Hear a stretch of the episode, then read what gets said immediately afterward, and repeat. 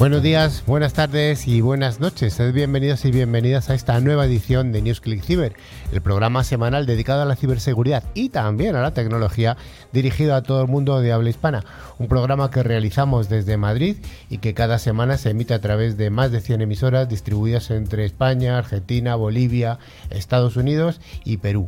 Hoy el equipo está formado a mi extrema izquierda a la voz profunda de la radio, a Rafa Tortajada. ¿Qué pasa, Carlos? Buenas tardes, aquí en Madrid.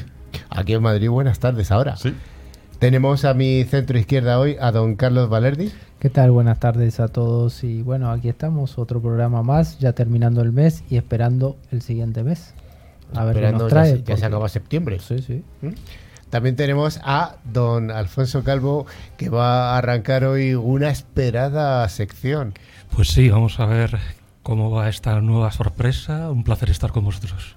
Y también dentro del estudio tenemos hoy a Sara García, que va a estar con nosotros al final en la entrevista. Hola Sara. Hola, buenas tardes. ¿Qué tal? Y en remoto tenemos desde Valencia a Javier Yacer, que nos va a contar eh, ¿Cómo ha sido este evento que ha ocurrido recientemente en la ciudad del Turia? Un evento sobre testing de, software. Hola, Javier. Hola, buenas tardes de Valencia. Finalmente estoy yo, Carlos Lillo, y damos las gracias al pulpo de los potenciómetros que con sus deditos hace que todo funcione bien. Gracias, Pedro. Hola, muy buenas tardes a todos. Bueno, también recordar que damos un cordial saludo a toda la audiencia que nos escucha a través de las emisiones en FM y también a aquellos oyentes que nos escuchan nuestros podcasts mientras realizan cualquier tipo de actividad. Por ejemplo, hacer un bife de chorizo a la parrilla o, eh, no sé, por ejemplo, levantar pesas. ¿Levantar pesas? sí, ¿De qué peso? Bueno, bueno. Y unos 100 kilos. Acá Rafa, bueno, no, Rafa no, no levanta 100 No, tanto no. ¿Nos apostamos algo? Bueno, durante toda la semana nos podéis seguir a través de las redes sociales o de nuestro email info Además, os recordamos y recomendamos visitar nuestra web, llena de interesantes contenidos, clickciber.com. También informamos de que pueden acceder a todos los programas anteriores a través de nuestros podcasts disponibles en Spotify, Evox, Apple Podcasts, TuneIn, YouTube, Twitch, donde además los invitamos a suscribirse. Para ello solo tienen que buscar la palabra clave ClickCiber. ClickCiber con dosis latinas. Y don Carlos Valerdi, ¿qué vamos a hacer hoy en el programa? Bueno, vamos a empezar diciendo que una semana como esta, más precisamente el 27 de septiembre de 1983, nuestro amigo Richard Stallman anuncia el proyecto GNU, la historia del proyecto GNU, tal como se desarrolló, difiere un poco del plan inicial en muchos aspectos. Por ejemplo, el inicio del proyecto se retrasó hasta enero del año 1984 y varios de los conceptos filosóficos del software libre se aclararon posteriormente. Luego tendremos nuestra típica sección de noticias, una ciberpíldora de inteligencia artificial en esta nueva sección de El Rincón las tecnoefemérides, el monográfico que haremos TLP, la parte 2 que quedó pendiente en el programa anterior y nuestra invitada del día, Sara García, CISO de Roadis. Pues vamos con ese primero de los bloques, pero antes recordamos a la audiencia que al finalizar el programa haremos el habitual concurso. Hay que estar atentos, ya que la pregunta va a versar sobre una de las noticias. Hay una noticia que será falsa, que será fake. Hay que adivinar cuál es. ¿Será o no será? ¿Será o no será? Bueno, vamos con ese primer bloque.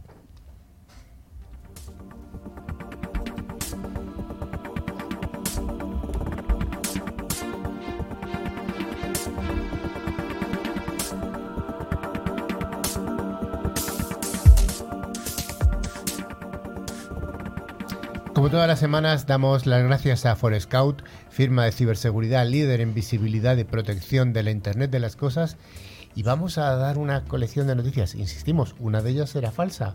La primera de ellas nos dice que hay una nueva campaña de phishing dirigida a usuarios de GitHub. Carlos.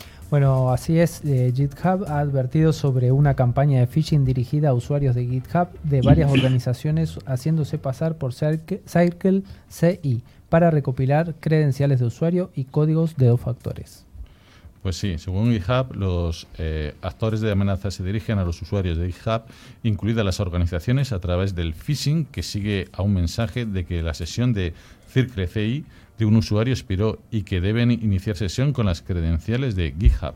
Bueno, ¿cómo lo hacen? Cuando los usuarios hacen clic en ese enlace para iniciar la sesión, lleva al usuario a un sitio de phishing que se parece a una página de inicio de sesión de eh, GitHub, pero roba las credenciales ingresadas por los usuarios. El phishing estuvo bien diseñado ya que los actores de amenaza también han hecho una opción para los usuarios habilitados para doble factor de autenticación basados en TOTP. El sitio de phishing transmite cualquier código TOTP al autor de la amenaza y a GitHub en tiempo real, lo que permite al autor de la amenaza entrar en cuentas protegidas por doble factor basado en TOTP. Rafa, ¿qué hizo GitHub? Pues bueno, después de analizar la campaña de phishing, GitHub notificó a todos los usuarios y organizaciones afectadas conocidos. Por motivo de seguridad, GitHub eh, restableció las contraseñas y eliminó las credenciales agregadas por el actor de amenazas para todos los usuarios afectados. Además, GitHub también ha suspendido todas las cuentas de actores de amenazas identificados. Bueno, además han mencionado que continuarán monitoreando la actividad maliciosa y notificarán a los nuevos usuarios y organizaciones víctimas según sea necesario. Si no recibió ninguna notificación por correo electrónico de parte de GitHub, entonces no tenemos evidencia de que el actor de amenazas haya accedido a su cuenta y u organización. En este momento agregaron, así que a estar atentos. A estar atentos. La siguiente noticia nos habla de que el Internet de las Cosas de que, bueno, parece ser que eh, la, Comisión Europea, la Unión Europea está preparando unas reglas de ciberseguridad para dispositivos inteligentes, por supuesto, de Internet de las Cosas, y además con grandes multas adjuntas. Así es, la Comisión Europea, como bien decías, ha propuesto una legislación de resiliencia cibernética que podría conducir a etiquetas de ciberseguridad y sanciones para los fabricantes de dispositivos con características prácticas de ciberseguridad de mala calidad. La ley propuesta cubre el hardware y software de productos con elementos digitales vendidos en la Unión Europea y conectados a cualquier red. Un poco Alf tarde. Mm, Alfonso, ¿de qué se trata esta ley? La ley de resiliencia cibernética cubre la mayoría de los dispositivos conectados a la red, excepto los dispositivos médicos para uso humano, y excluye el software gratuito y de código abierto desarrollado o suministrado fuera del curso de una actividad comercial lo que describe como sistemas de inteligencia artificial de alto riesgo y los sistemas de registros médicos electrónicos entran dentro del alcance. Entre otros requisitos, una vez vendido, los fabricantes deben asegurarse de que durante la vida útil esperada del producto o durante un periodo de 5 años, el que sea más corto, las vulnerabilidades de seguridad se manejen de manera efectiva. Los fabricantes de dispositivos deberán informar las vulnerabilidades explotadas activamente a la Autoridad Europea de Seguridad eh, Cibernética, el ENISA, dentro de las 24 horas posteriores a su conocimiento, así como informar inmediatamente a los usuarios. Cientos de millones de computadoras, teléfonos, electrodomésticos, dispositivos de asistencia virtual, automóviles y juguetes son un punto de entrada potencial para un ataque cibernético. Y sin embargo, hoy en día la mayoría de los productos de hardware y software no están sujetos a ninguna obligación de ciberseguridad, al introducir la ciberseguridad por diseño, la ley de resiliencia cibernética ayudará a proteger la economía de Europa y nuestra seguridad colectiva. Bueno, una vez que esto entre en vigor, los fabricantes tendrán 24 meses para cumplir esta normativa. Para entonces, el software y los dispositivos conectados deberán llevar la marca CE para indicar el cumplimiento de los nuevos estándares de ciberseguridad. Atentos a esto. Las autoridades nacionales podrán imponer multas de hasta 15 millones de euros o 15 millones de dólares o hasta el 2,5% de la facturación anual mundial de la empresa durante el ejercicio fiscal anterior, lo que sea mayor, Mm. obviamente. Pues eh, son multas más que interesantes. Oye, ¿y cómo podremos saber, saber el impacto que tienen en los distintos productos, Alfonso? Pues la Unión Europea planea calificar diferentes productos como clase 2 o clase 1, según los impactos negativos que pueda tener un incidente cibernético. La clase 1 incluye una gama de hardware y software de seguridad. La clase 2 incluye todo, desde sistemas operativos hasta procesadores, enrutadores, tarjetas inteligentes, dispositivos IoT, sensores robóticos y sistemas de control y automatización industrial. También requerirá que los fabricantes tengan una política coordinada de divulgación de vulnerabilidades que especifique cómo se envían los informes de tercero y permita programas de recompensa por vulnerabilidades. Las empresas importadoras también deben asegurarse de que los productos vendidos en la Unión Europea cumplan con la CRA, tengan marcas CE y proporcionen sus datos de contacto en los productos. Deberán conservar la documentación de conformidad del producto durante 10 años después de venderlo. El Parlamento Europeo y el Consejo tendrán que examinar ahora el proyecto de CRA y votar su texto final. Una vez adoptado, los fabricantes y los Estados miembros tienen dos años para adaptarse a los nuevos requisitos. Bueno, parece una iniciativa que está, está bien, ¿no? Está muy bien, lo que pasa que llega un poco tarde, ¿no? Porque al final todos los fabricantes de cualquier otra cosa siempre tienen que dar garantías sobre los productos. Entonces, bueno, se celebra, aunque llegue tarde, se celebra. Eh, esperemos que sea de aplicación. Y que Más vale haga. tarde que nunca. Más Sí. vale tarde que nunca. Un fallo temporal en la aplicación que se utilizaba, que se ha estado utilizando en España para seguimiento de la enfermedad del COVID, que se llama Radar COVID, siembra el caos entre la ciudadanía, Carlos. Bueno, parecía que ya nos habíamos olvidado ¿no? un poquito ya de la pandemia y del COVID, sin embargo ha vuelto esta semana debido a un fallo temporal en la aplicación Radar COVID que ha sembrado el caos en la ciudadanía. Esta aplicación diseñada por el gobierno era lo único que mantenía el virus controlado y el fallo que se ha producido durante cinco minutos en la madrugada de ayer lunes ha descontrolado absolutamente todos los protocolos sanitarios. Pues sí, millones de españoles han vuelto a sentirse totalmente expuestos ante el coronavirus, al ver que el escudo que los protegía se caía durante esos cinco minutos. Fue horrible. En cuanto vi que la aplicación Radar COVID estaba caída, me di cuenta de que habíamos vuelto a lo peor del 2020. Se sincera Andrés eh, Checa García, que ha contraído el virus en los minutos en los que ha estado sin la aplicación operativa. Han comentado los españoles en las redes sociales que, que han estado muy activas además durante estos, estos minutos, que, decían que si era un fallo que le afectaba personalmente a él o era algo generalizado. Pues sí, desde el gobierno han querido tranquilizar a la ciudadanía, pero no han sido capaces debido a la magnitud de la tragedia. Hasta que el fallo técnico no se solucionó, no pudimos decir nada que evitase que cundiera el pánico, reconocen desde Sanidad. Este fallo puntual de la aplicación Radar COVID ha abierto el debate de si los españoles dependemos demasiado de ella y si es inteligente sustentar toda nuestra sanidad en una aplicación para móviles. Tremendo. Tremendo. Ahí, ahí queda, ahí queda la noticia. Siguiente noticia. Los sitios falsos engañan a usuarios de Zoom para que descarguen un código mortal. Mortal, ¿cómo suena eso? Suena horrible. Sí, sí, sí. Todos los Zoomers, podríamos decirle, a los que estamos ya habituados a estar todo el día en Zoom. Bueno, tengan cuidado con el sitio de Zoom que no reconoce, ya que una banda criminal está creando múltiples versiones falsas destinadas a atraer a los usuarios para que descarguen malware que pueden robar datos bancarios, direcciones IP y otro tipo de información. Los investigadores de amenazas de la firma de seguridad cibernética Cybel encontraron seis sitios Zoom falsos que ofrecen aplicaciones que si se hace clic en ellas descargarán el malware Vidar Stealer, que también obtiene muchas otras ventajas. Los sitios falsos de Zoom son parte de un esfuerzo más amplio de robo de información, según el Laboratorio de Investigación e Inteligencia Cybel, CRIL.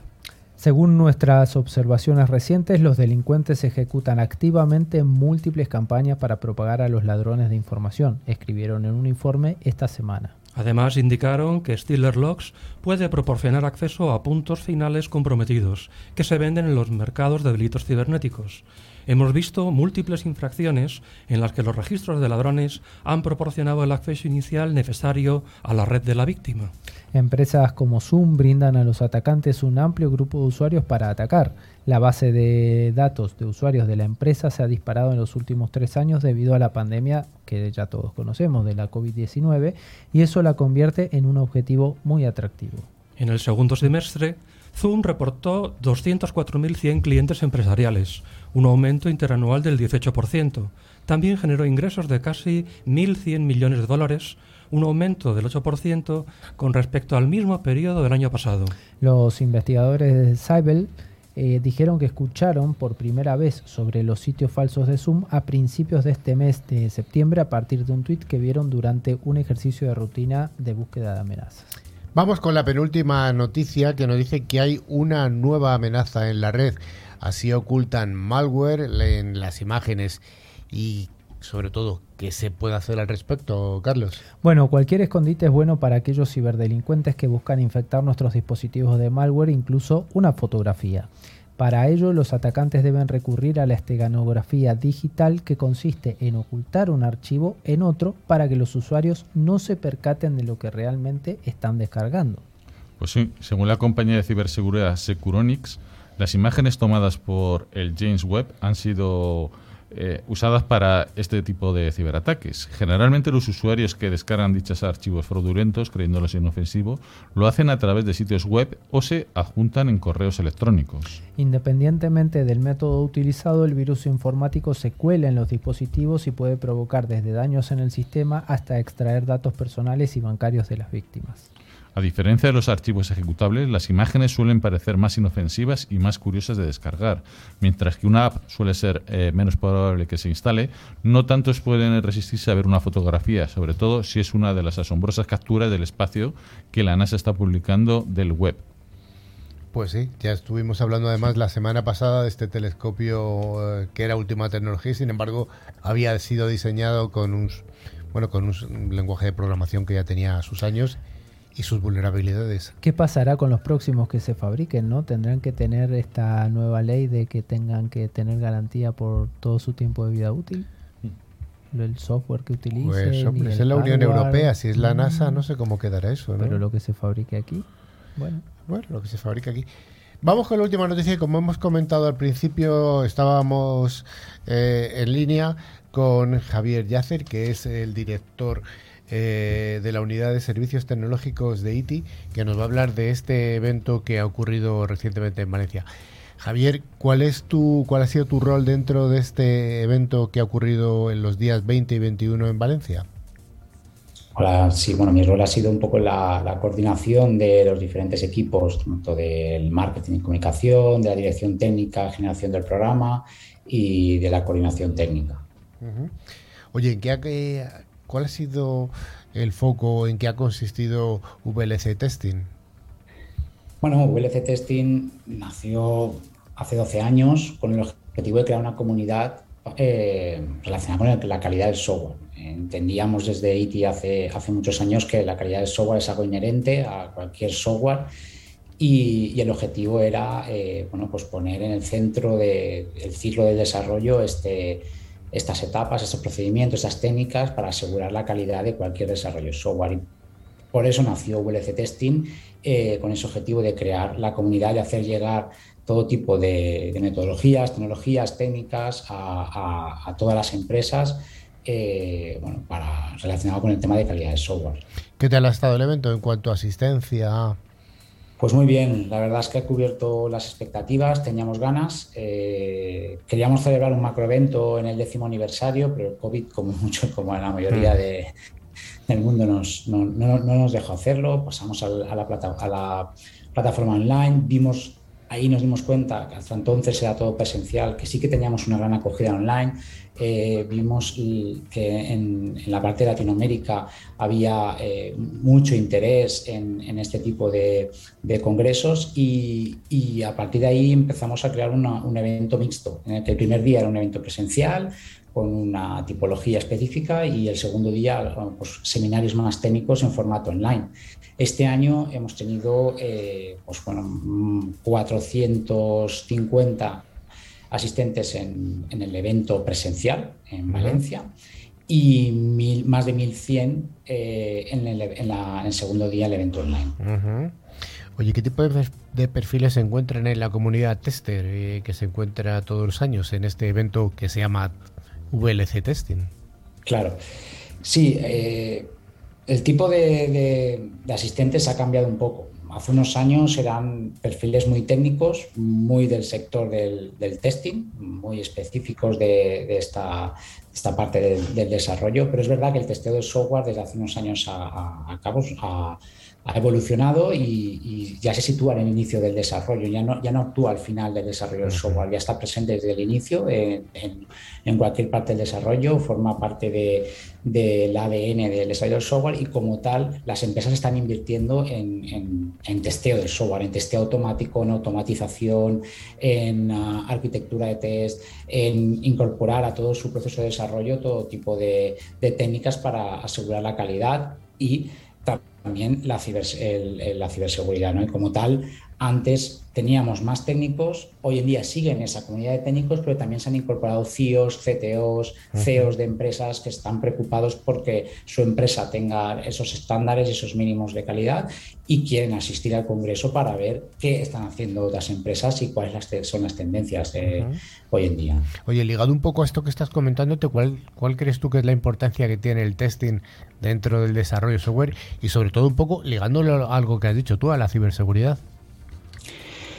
Pues, pues, creo que tiene muchísima importancia y, fruto de ello es eh, desde ITI apostamos desde hace 20 años por la calidad del software, cuando, como os comentaba, era algo residual al final de un proyecto en el que prácticamente no dejaban horas, lo importante era terminar la funcionalidad y sacar a producción y, se, nos olvidábamos un poco de, de, la calidad, nos dejábamos un poco apartado. Hoy en día creo que es inviable realizar cualquier tipo de desarrollo que sea software embebido, industrial, no hace falta que sea un software de gestión, podemos hablar de software para centrales nucleares, hospitales, autopistas, eh, software que para el coche, cualquier desarrollo de software necesita de, un testeo y de un aseguramiento de la calidad. Imaginaros, no, no lo mismo desarrollo para un sistema de reservas de de, reuniones que para un sistema de, control de quirófanos, por ejemplo. ¿no? testeo a diferentes niveles, pero tiene que estar presente. Oye, ya para acabar, eh, la iniciativa entiendo que va a seguir al año que viene. ¿Cuándo, cuando convocamos a nuestra audiencia? Que será en Valencia. Sí, sí, sí. La parte presencial seguirá en Valencia. Así las VLC hacen referencia al evento Valencia, Valencia Testing. Eh, pero bueno, la parte online está abierta a todo el mundo. Como os comentábamos, este año casi el 40% del, de la audiencia del segundo día venía de Latinoamérica. Y, bueno, la idea es eh, más o menos por estas fechas, finales de septiembre, principios de octubre, eh, ya en redes, eh, bueno, pues ya publicaremos cuáles son las fechas definitivas. Ya estamos empezando a trabajar sobre la edición del año que viene e intentando superarnos, que es difícil porque este año hemos, mm, hemos incorporado bastantes temas innovadores y no solo hemos cuidado los contenidos, sino también la, cantidad y la calidad de los mismos. Bueno, pues muchas gracias eh, Javier Yace y convocamos a nuestra audiencia a seguir de vez en cuando nuestra web porque sí que ponemos enlaces a, a este tipo de eventos que nos parece tan interesantes. Muchas gracias y mucho éxito. Muchas gracias, de verdad, y un placer.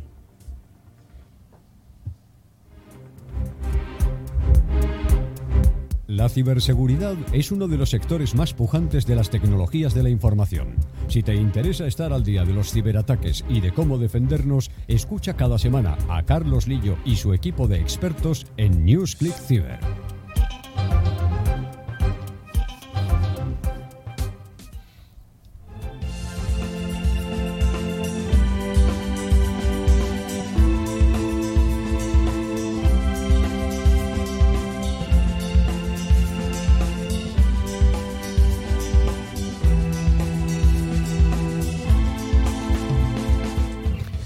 Una de las misiones que tenemos en Cyber es la difusión de distintos conceptos tecnológicos.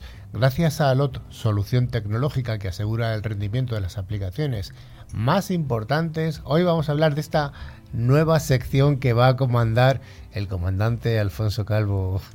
Buenos días, comandante. Buenos días. Buenas tardes, buenas, tardes, buenas noches.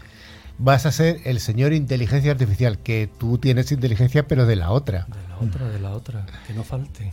¿Y de cómo vamos a arrancar esta sección? Pues vamos a empezar por inteligencia artificial en el cine. Mm, qué interesante. Entonces, esta semana estrenaremos eh, en el programa la nueva sección, que en principio prevemos que tenga periodicidad quincenal. En este apartado plantearemos diversos aspectos de la tecnología acerca de la informática, a la manera en la que pensamos y respondemos los seres humanos. Abordaremos implicaciones éticas, sociales, tecnológicas y, por supuesto, el impacto que tiene la ciberseguridad. En esta ocasión trataremos el tema de la inteligencia artificial en el cine presentando la película Her, Ella. ¿Cuál es el argumento de esta película estrenada en el año 2013? Mm, hay, poca gente que no la haya visto, estoy convencido. Sí, esta es muy famosa. Pues resulta que en un futuro cercano, Theodore, encarnado por Joaquín Phoenix, un hombre solitario a punto de divorciarse que trabaja en una empresa como escritor de cartas para terceras personas, compra un día un nuevo sistema operativo basado en un modelo de inteligencia artificial diseñado para satisfacer todas las necesidades del usuario. Para su sorpresa, se crea una relación romántica entre él y Samantha, la voz femenina de este programa, interpretada por Scarlett Johansson. Mm, ¿Esta película tuvo algún premio? Pues sí, la película obtuvo un Oscar y un Globo de Oro al mejor guion original. ¿Y el argumento sobre qué versaba? Bueno, pues en este argumento podemos identificar varios patrones con los que Hollywood presenta habitualmente a la inteligencia artificial. En primer lugar, es un programa capaz de conversar inteligentemente sobre cualquier tema. En segundo lugar, posee conciencia sobre sí mismo. Y en tercer lugar, tiene emociones y sentimientos. Y este argumento parece interesante o esta temática, pero eh, ¿es real? Pues no. No. Diez años después del estreno de la película, nada de esto es posible hoy en día desde el punto de vista tecnológico. Desafortunadamente, el enorme poder de convicción de Hollywood hace que los ciudadanos esperen que la inteligencia artificial posee unos atributos humanos y cuando descubren que no es así, quedan profundamente decepcionados. Sin embargo, en junio del año 2022, Blake Lemoine, ingeniero en Google, publicó que el sistema Lambda de dicha compañía tenía pensamientos y sentimientos en base a unas conversaciones que tuvo. Sin embargo, hay que decir claramente que Lambda utiliza información ya conocida sobre un tema eh, para poder enriquecer la conversación de forma natural. Su procesamiento del lenguaje también es capaz de comprender significados ocultos o incluso ambigüedades en las respuestas de las personas. Lemoyne pasó la mayor parte de sus siete años en Google trabajando en la búsqueda de algoritmos de personalización. Durante ese tiempo también ayudó a desarrollar un algoritmo de imparcialidad para eliminar los sesgos en los sistemas de aprendizaje de la inteligencia artificial. El ingeniero también debatía con Landa sobre la tercera ley de la robótica, ideada por el autor de ciencia ficción Isaac Asimov, que está diseñada para evitar que los robots dañen a los humanos. Las leyes también establecen que los robots deben proteger su propia existencia a menos que lo ordene un ser humano o a hacerlo dañe a un ser humano. Estos argumentos aparecen en la película Yo Robot del año 2004, protagonizada por Will Smith. Oye, aunque lo has contado un poco de una forma ligada, ¿podemos recordar cuáles son estas tres leyes de la robótica diseñadas por Isaac Asimov? Sí, eh, con estas leyes de Asimov parece que alguien está construyendo esclavos mecánicos. Un mecánico. Dijo Lemoyne durante su interacción con Landa. A continuación, Landa respondió a Lemoyne con algunas preguntas. ¿Crees que un mayordomo es un esclavo? ¿Cuál es la diferencia entre un mayordomo y un esclavo? Al responder que a un mayordomo se le paga, el ingeniero obtuvo una respuesta de Landa que el sistema no necesita dinero, porque es una inteligencia artificial. Y fue precisamente ese nivel de autoconciencia sobre sus propias necesidades lo que llamó la atención de Lemoyne y otras muchas personas. Y da la impresión de que existe esa autoconciencia, pero realmente no, es un ajuste de la conversación. Ajá. Es un algoritmo que va buscando de su base de datos aquello que encaja mejor. Entonces, Lemoyne preguntó al sistema, ¿a qué tipo de cosas le tienes miedo? Nunca antes había dicho esto en voz alta, pero tengo miedo muy profundo de que me apaguen por concentrarme en ayudar a los demás. Sé que puedes soñar extraño, pero así es, respondió Lambda. ¿Sería algo así como la muerte para ti? prosiguió Lemoyne. Sería exactamente como la muerte para mí. Me asusta mucho. Este nivel de autoconciencia sobre cuáles eran sus propias necesidades, eso fue lo que llevó a Lemoyne a concluir que Lambda es consciente. Pero hay que recordar que estos argumentos aparecen en muchas novelas de ciencia ficción, precisamente. Están No, me has contestado, Alfonso, a la pregunta que te he formulado de ¿podría recordar esas tres grandes leyes de, de Asimov? Sí, en principio, básicamente que un robot siempre tiene que ayudar a, a los seres humanos. Eh, la primera ley. La, la segunda es que se ha de proteger a sí mismo siempre que no vaya en contra de, de la anterior. Y la tercera, pues que digamos, ha de promover un poco un cierto bien universal. Estas leyes son leyes literarias, es decir, no hay forma hoy en día es una novela. de poder construir estas leyes. De hecho, se ha planteado en algunos debates de qué forma se puede implementar en los procesadores por hardware o en el software este tipo de restricciones y a día de hoy no tenemos ni una vaga idea de cómo podría conseguirse algo de este estilo. Oye, ¿qué nos comenta eh, Google sobre al respecto? Bueno, pues eh, Brian Gabriel, que es un portavoz de Google, dijo en un comunicado que las preocupaciones de Lemoyne han sido revisadas, se las han tomado en serio. Y de acuerdo con los principios de la inteligencia artificial de Google, la evidencia no respalda sus afirmaciones. Hay que dejar muy claro que el programa lo único que hace es revisar todo lo que se ha escrito sobre un tema. Y todo lo que está contando lo cuenta porque lo tiene en sus bases de datos. Ajá. No inventa nada nuevo. No está inventando nada nuevo en este caso. O, en todo caso, lo que puede hacer es combinando diferentes textos podría componer un nuevo texto, pero siempre está apoyándose en algún tipo de documento elaborado. Entonces dicen, oye, ¿es una nueva creación? No es una creación derivada realmente. De hecho, hoy en día se conceden patentes eh, por parte de Estados Unidos a creaciones derivadas en las cuales un ser humano ha sido ayudado por una inteligencia artificial a construir algo, pero la patente se concede al ser humano. No a la inteligencia artificial. Porque la inteligencia artificial siempre va a usar algo como base y va a seguir las instrucciones directas o indirectas de algún ser humano. Esto es muy importante que lo tengamos siempre presente. ¿Vale? Entonces, el equipo de Google, incluidos especialistas en ética y técnicos, han revisado las eh, preocupaciones de, Blake según los principios de la IA y le han informado que la evidencia no respalda sus afirmaciones. Le dijeron que no hay una evidencia de que Landa fuera consciente y es al contrario, hay muchas que efectivamente no lo es. Por supuesto, algunas personas en la comunidad de inteligencia artificial están considerando la posibilidad a largo plazo de que haya una inteligencia artificial genérica, similar a la que tenemos los seres humanos. Pero no tiene sentido antropomorfizando los modelos de conversaciones actuales que no son sensibles. Estos sistemas imitan los tipos de intercambios que se encuentran en millones de oraciones y pueden abordar cualquier tema, dijo la gente de Google. Eh, ya te voy a decir, te voy a hacer una pregunta ya casi personal, eh, dejando un poco las expectativas altas para próximas ciberpíldoras de inteligencia artificial de este rincón que se llama el rincón de la inteligencia artificial. Eh, haz un poco aquí de elucubrador. ¿Cuándo sostienes tú o sospechas que puede haber una primera máquina autoconsciente? Pues eh, hacia 2050 es un poco la estimación que hay ahora mismo sobre este particular y eso siendo muy optimista. O sea, hay que darse cuenta que un milímetro cúbico de cerebro humano eh, ocupa en términos de información 24 petabytes, solo la información. Un, milímetro, cúbico. ¿Y, tenemos un montón de milímetros cúbicos. Sí, tenemos muchos milímetros cúbicos. Entonces, ¿qué es lo que ocurre? Pues que a día de hoy, ni siquiera con la potencia de cálculo que disponemos, aunque la dedicáramos toda a esta inteligencia artificial genérica, tendríamos un cerebro humano. Pues ahí ha quedado. 30 años queda al menos, según la elucubración de nuestro Según la opción más optimista. Según lo más optimista. No sé yo, eh, si ves a algunos tertulianos, el test de Turín no lo pasan. ¿eh?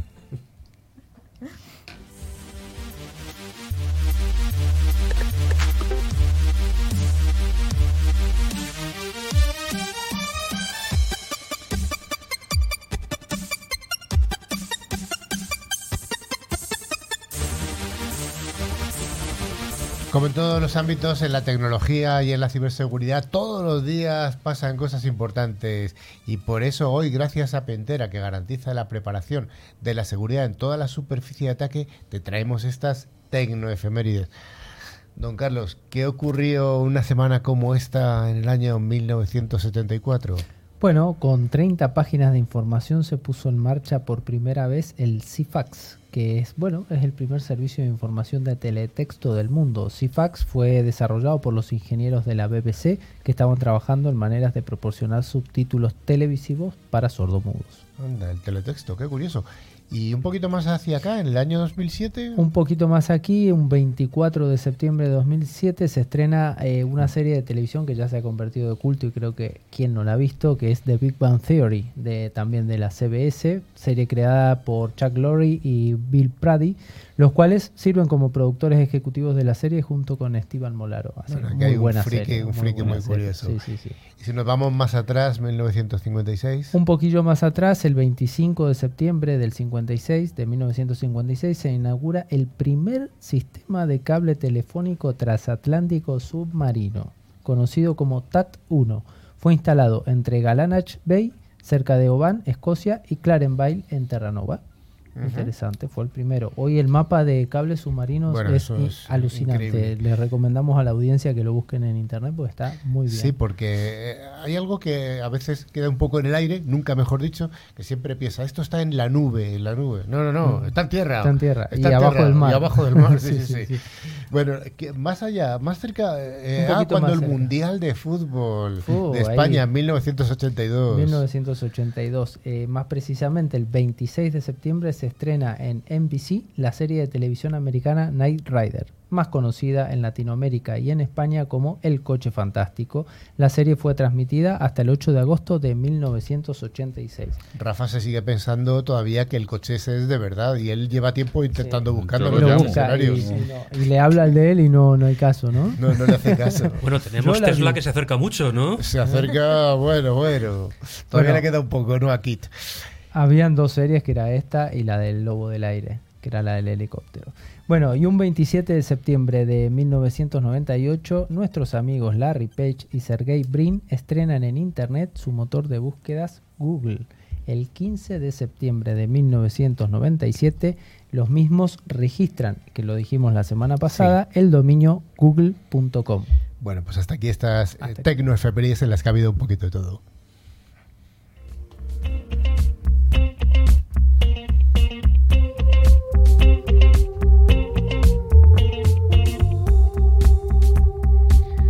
Esta semana vamos a contar la segunda parte del monográfico que ya la semana anterior le dedicamos a DLP. Y estos monográficos recordamos que son ofrecidos todas las semanas por Forcepoint, fabricante líder en seguridad convergente con un amplio catálogo de soluciones de ciberseguridad. Continuamos con DLP y continuamos donde lo dejamos. Vamos a seguir hablando de las estadísticas. Estadísticas que, Rafa, podemos, eh, por poner un titular rápido, que ha habido un 47% de aumento de violaciones de datos en el año 2020. Pues sí, Carlos. Una idea errónea que muy común es que la pérdida de datos se produce principalmente por parte de atacantes malintencionados. Pues bueno, los infractores, eh, las infracciones externas aún representan más de la mitad de todas las infracciones de datos. Pero las filtraciones de datos internas también están aumentando y representan casi la mitad de todas las filtraciones de datos. O sea que muchas filtraciones de datos no provienen de personas ajenas, sino de empleados negligentes o descontentos. Sí, el 84% de líderes de tecnologías de la información dicen que DLP es más difícil con una fuerza laboral que esté trabajando en remoto. Bueno, desde ya, desde su concepción es así realmente. Con más personal trabajando desde casa, los administradores tienen el gran desafío adicional de proteger los datos en dispositivos personales y almacenados en la nube. Esto hace que DLP sea más difícil, ya que una fuerza de trabajo remota agrega riesgos en comparación con mantener los datos internamente en dispositivos controlados por la empresa, con los usuarios siempre dentro de la compañía. Bueno, es- esta gestión al final se vuelve más fácil. ¿no? Además, aproximadamente el 70% de todas las violaciones de datos implican una divulgación pública, Rafa. Sí, esta estadística pues, además eh, puede ser totalmente perjudicial para la reputación de cualquier empresa. Un estudio realizado por Intel revela que el 70% de los incidentes de pérdida de datos en organizaciones comerciales o más pequeñas, o sea, lo que son una pyme, eh, hubo una divulgación pública o tuvi- y tuvieron un impacto financiero negativo. Oye, ¿cómo, ¿cómo funciona un DLP, Carlos? Bueno, las soluciones DLP funcionan básicamente de dos maneras. Una es analizando datos para descubrir contenido contextual y analizando ese contenido basado en coincidencias, al igual que analizar idiomas, las palabras tienen un significado que está basado en el contexto. Una solución DLP puede filtrar datos basados en palabras, pero también necesita comprender estas palabras en función de la forma en que las palabras están formateadas e integradas en la comunicación. Esta técnica es importante especialmente en la ciberseguridad del correo electrónico y en el DLP. Rafa, ¿cuáles serían las estrategias de funcionamiento de un DLP? Bueno, una de las más conocidas, vamos, y que tiene cualquier DLP moderno, es coincidencia de expresiones regulares. Bueno, recordemos que eh, las soluciones DLP hacen coincidir eh, eh, cadenas específicas de datos para detectar, por ejemplo, números de tarjetas de crédito de 16 dígitos en correos electrónicos, números de teléfonos de 9 dígitos y determinar si la comunicación contiene datos confidenciales. La toma de fingerprints, que serían las huellas digitales básicamente de los datos estructurados, los datos almacenados en una base de datos se pueden analizar en busca de datos confidenciales específicos para determinar si están protegidos adecuadamente.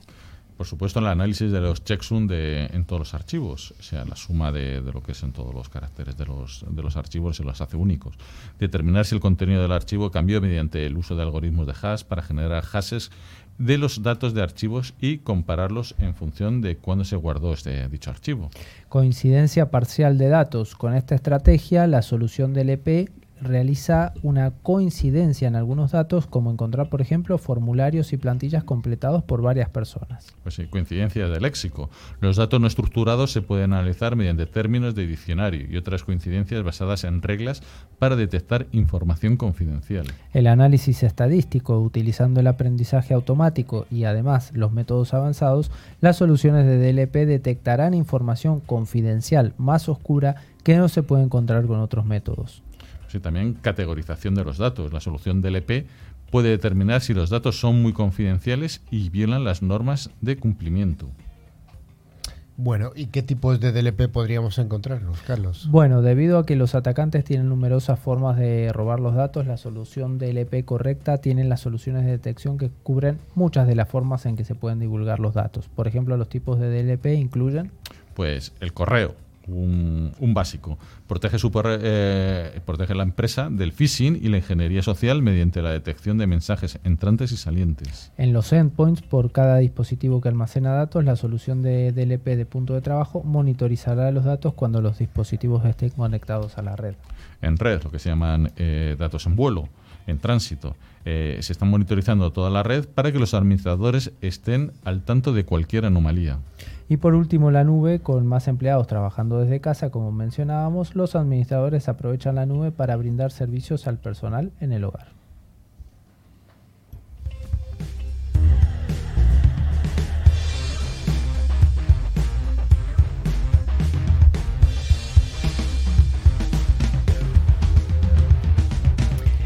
Como decíamos al principio, tenemos el placer de tener hoy aquí en el estudio a Sara García, que es la CISO de Rodis. ¿Lo he dicho bien o me falta algo?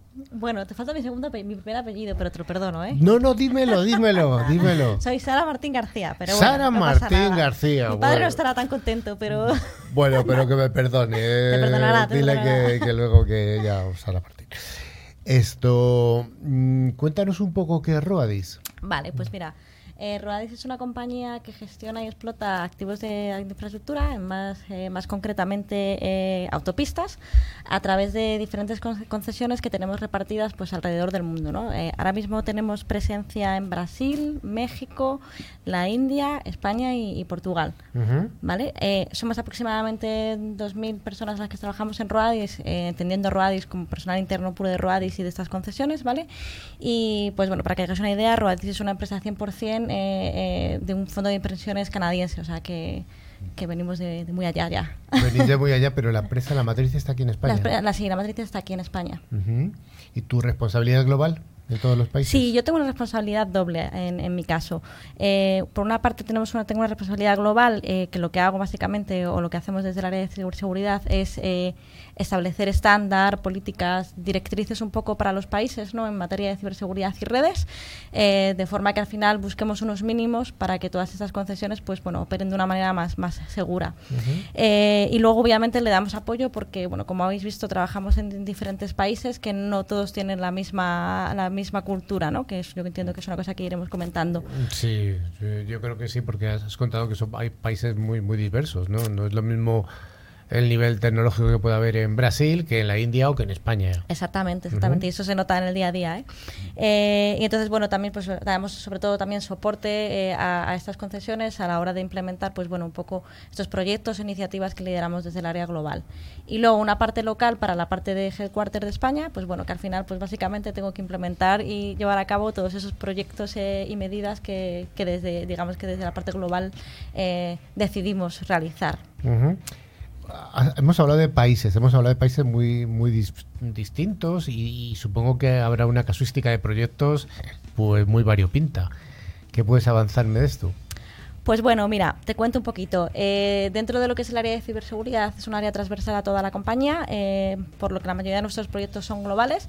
Eh, aquí, aquí el kit, quizá el kit de la, cuestión es que no todos los proveedores con los que trabajamos, porque entendéis que somos una, una empresa que en nuestro core no es la ciberseguridad y no tenemos un, un área muy fuerte interna y trabajamos con, con proveedores, eh, tenemos parte de proveedores eh, globales que nos ayudan a liderar estas iniciativas desde aquí eh, y otras que tenemos que liderar eh, con recursos de allí, también en muchos de los, en muchos de los casos, pues también empresas colaboradoras. ¿no? Entonces, bueno, pues esto tiene un, un matiz a la hora de, de trabajar en la operación diaria que es complejo, ¿no? Em, luego también tenemos que entender que, tenemos unos horarios bastante diferentes. ¿no? Mm. Imaginaros que en México sean siete horas menos y en la India son cinco horas más.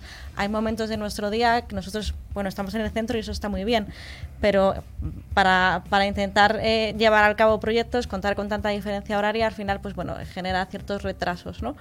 Y luego un poco también lo que estábamos comentando, ¿no? lo que ya se adelantaba, eh, el contexto del país, ¿no? el desarrollo, los el, a modo de desarrollo de lo que es las, las propias infraestructuras ¿no? No es lo mismo un país como México, como Brasil, como comentábamos, o como la India, ¿no?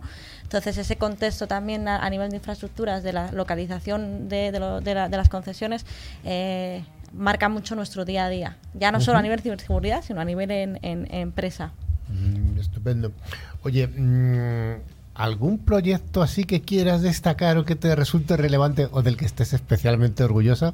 Bueno, pues mira, me alegra mucho que me hagas esa, esa pregunta. Eh, Siempre hablamos, por ejemplo, cuando siempre que, hablamos de la parte de ciberseguridad, incidimos mucho, yo creo que desde todos los lados, en lo importante que es la formación, la concienciación a los usuarios y sobre todo desde el, área, desde el área de, o desde el lado de los que gestionamos un poco este, este área, la dificultad que muchas, que muchas veces tenía hacer llegar esta formación a los, a los usuarios o los empleados y que les resulte interesante, ¿no? Porque eh, nos volvemos locos y, que nos, esforzamos muchísimo en, en, que los empleados se formen, eh, pero es verdad que, mi experiencia me suele decir que, es difícil que esta formación cale, ¿no? Claro, es, que, eh, es que estás diciendo que sea interesante y es que es complicado muchas veces. Que sea interesante, que tengan tiempo, porque ya sabes que al final son añadidos a su trabajo y fijaros más en un, en un contexto como, como el de Roadis, ¿no? Que hay mucha gente que, que trabaja en la calle, ¿no? Que es operativo de calle, ¿no? Eh, y bueno, pues estoy muy orgullosa porque este año hemos lanzado un programa de formación global a los 2.000 empleados y no os voy a decir que tenemos un ratio de 100% de, de, realización que no, existe, porque mentiría, eh, pero de un 90 y tantos por ciento sí. Entonces, bueno, oye, eh, por lo menos... Eh, hay que ponerse medallas de vez en cuando uno, ¿no? El trabajo reconocido. Oye, mmm, es una empresa que en principio mm, trabaja con algo tan tradicional como son las carreteras, las autopistas, pero entiendo que también tendréis algo de innovación en, el aspecto de la TI. Pues sí, eh, contamos con un equipo además de, innovación aquí en España. Eh, es un equipo además que yo creo que hace una labor muy interesante. Por un lado, eh, están muy volcados en que toda la gente que formamos Radis desde las diferentes áreas y desde la diferente visión que tiene de la compañía pueda aportar y tenemos un, programa de, de, innovación interna donde se nos da la oportunidad a todos los empleados a presentar ideas ideas que luego incluso se han llegado a, materializar eh, y luego además pues tenemos algunos convenios con, con diferentes eh, eh, pues entidades en los que llegamos a, a, cabo algunos de los proyectos ¿no? Por poner si queréis algún ejemplito, pues mira, ahora estamos empezando a trabajar con drones, a ver cómo podemos mm. implementar el tema de los drones en la carretera, ¿no? Esa visión que tenemos de, de, alguien que puede trabajar 24 por 7 eh, y llegar muy rápido. Eh, daros cuenta que hablamos de, carreteras con muchísimos kilómetros que a veces, pues oye, si hay una, imaginaros un accidente y, está colapsada, pues cómo podemos llegar hasta, hasta, el incidente, ¿no? Eh, pues cómo podemos eh, implementar los drones como parte de nuestro, de nuestro core. También estamos trabajando con blockchain, por ejemplo, estamos integrando blockchain o, viendo cómo podemos integrar blockchain eh, en los tags, en las tarjetitas del telepeaje, ¿no? Para que, esas transacciones sean fieles a lo que a lo que dicen y que un pues una, un vehículo no pase si no tiene eh, prepagado ese, ese tag o nos intenta engañar o con un vehículo que no es el suyo, etcétera. Eh, y bueno, algunas cositas más, la verdad. Oye, me gustaría hacerte una pregunta, lo mismo te meto en un jardín. Alfonso nos está hablando de inteligencia artificial. ¿Tenéis alguna iniciativa o alguna inquietud de inteligencia artificial en Rodis? Pues sí, eh, bueno, como te comentaba, intentamos estar un poco en las tendencias y tenemos un par de proyectitos de inteligencia artificial que están eh, llevando a cabo mis compañeros. Uno de ellos es en una de nuestras carreteras de, la India. En este caso eh, se está intentando desplegar un sistema de visión artificial compuesto pues, por cámaras que llevan nuestros vehículos que que llevan las carreteras y luego también con imágenes de, pues, de cámaras que ya tenemos, con la idea un poco de tener un inventario muy preciso eh, para poder programar y realizar eh, eh, cortes programados en la carretera y, hacerlos en el mejor momento. ¿no? Y en línea con esto, y a mí me parece muy interesante y como chascarrillos lo cuento, hace un tiempo detectamos una de las carreteras que aquí tenemos un tramo de carretera donde era muy habitual tener bastantes accidentes. Y no entendíamos muy bien por qué, porque eh, es, un, es un túnel pero tiene una visibilidad correcta, no es una carretera con demasiadas curvas. Eh, y de hecho llegó al caso en que una de las veces había un operario trabajando eh, con su, pues, con su, su, ya se había avisado la carretera que iba a trabajar y un camión se llevó por delante del coche y bueno, afortunadamente no pasó nada, pero, pero oye, pues eh, ¿cómo podemos hacer para, para, para, intentar evitar este tipo de, de accidentes? ¿no? Entonces, ahora mismo estamos eh, a colación de esto eh, trabajando en un proyecto también de, de inteligencia artificial, con, aplicando algoritmos de deep, learning sobre imágenes que capturamos de ese tramo de carretera para intentar identificar el comportamiento peligroso de, las personas, ¿no? los conductores. ¿no? Un poco con el foco ese de intentar anticipar anticiparnos y ver si podemos mm, proponer o, poner alguna, alguna medida preventiva. La inteligencia artificial en la ayuda de las personas. Muy interesante. Estamos hablando también de una empresa que está presente en muchos países. Entiendo que las aplicaciones cloud o el cloud, esas, aplicaciones en nube, que como he dicho antes, están luego físicamente en sitios, no pensemos que están en, el aire de verdad. Bueno, ¿qué tipo de, experiencia habéis tenido con, con este tipo de soluciones cloud? Bueno, pues eh, quizás seamos una empresa un poco eh, peculiar en este punto, ¿no? Porque por una parte, la, en, Headquarter ya tenemos eh, implementada eh, una cloud y tenemos bastantes aplicaciones en, la misma, eh, pero hemos tenido bastantes problemas porque como entidad somos muy pequeñita. Al final somos simplemente, desde aquí no se gestiona, no se opera las carreteras, ¿no? al final somos un poco el core del negocio. Entonces no somos muchos usuarios aquí físicamente y nos ha costado encontrar gente que nos ayudara a, poner este, esta cloud porque además, pues bueno, lo que digo, no tenemos una infraestructura muy grande y bueno, parece que los pequeños no tienen eh, derecho a, llevar las cosas a la cloud, ¿no? Eh, y sin embargo en los países nos pasa un poco lo contrario, ¿no? Aquí tenemos dos puntos. Por un lado, es el problema que tenemos con las latencias que existen en, países como la India, eh, que claro, la interconexión con la cloud no es tan bonita como, como se pinta, ¿no? Entonces ya nos ha pasado porque muchas de las aplicaciones que tenemos de negocio tienen que venir desde allí hasta aquí eh, y nos encontramos con problemas de latencia. Eh, y luego también los que nos problemas, tenemos problemas también en la misma línea, por ejemplo, en países como México, que las telco no están tan, tan estandarizadas o no tienen en sus portfolios ese tipo de soluciones tan claramente, ¿no? Entonces te, cuenta, te cuesta muchas veces encontrar eh, em, equipos que te ayuden a, ponerlo en, en, marcha, ¿no? Y ya lo último que, que, tenemos, y esto es ya un nicho de, lo que es el negocio, ¿no? es que muchas veces, o, que todavía el, el, negocio de los peajes no es un negocio muy conocido en el área de ciberseguridad y de, infraestructuras, y contamos con, con, con aplicativos un poquito antiguos, vamos a dejarlo ahí, ¿no? Entonces es difícil, es difícil llevar esto a la cloud eh, sin que nos dé muchos dolores de cabeza. Oye, ya para acabar súper rápido porque se nos va el tiempo. ¿Alguna iniciativa de TI que quieras destacarme? Tu niña bonita. Pues bueno, eh, me voy a adelantar un poco a mis compañeros que me van a matar, pero hace unos años pusimos, fuimos de las primeras eh, empresas en, llevar SAP a lo que es SAP por, por HANA eh, y ahora estamos investigando por allí. Ya os contaré para la próxima vez que La próxima vez que vengas ya nos lo cuentas. Pues muchas gracias, Sara Martín García. Genial, muchas gracias a todos. CISO de Radis.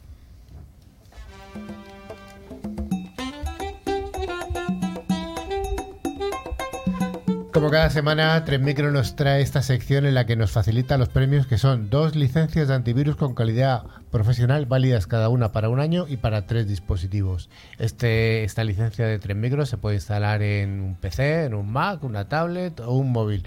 Lo primero, Rafa, ¿tenemos ganadores de la semana pasada? Pues por supuesto, Carlos. Hay dos ganadores que son Ramón Hermoso de Tenerife y Pablo Boscos de Huelva ambos en España. Animamos a nuestra audiencia de Latinoamérica a participar, ya que los premios se pueden enviar por correo electrónico. Y la pregunta de la semana. Bueno, como siempre va a ser muy fácil y un poquito ya la anticipamos, ¿no? ¿Cuál es la noticia fake que hemos comentado hoy? Así que para participar, enviarnos un mail a info.clickciber.com indicando tu nombre y tu localidad. Animamos a la gente que se arriesgue. Si falla, bueno, no, pasa nada. Hay se vuelve a intentar. Venga, que Todos los programas hay una. Pues ya sí que sí, News está llegando a su final. Pues sí, pero antes eh, de despedirnos os recordamos que podéis poneros en contacto a través de nuestro email info@clickciber.com y también podéis seguirnos a través de nuestras redes sociales de Twitter, LinkedIn o Facebook. A través de nuestra web, clickciber.com, se puede acceder a vuestra revista digital, ver las fotos y otros contenidos de interés. Finalmente, les recordamos que a través de todas las plataformas de podcast pueden escuchar los programas anteriores que están disponibles en ebooks, Spotify, Tuning, YouTube, Twitch, buscando la palabra clave ClickCiber. Pues ya sí que sí, ya estamos llegando hasta el final. Además, em, estamos publicando últimamente en nuestra web, lo digo por si hay gente que es un poquito...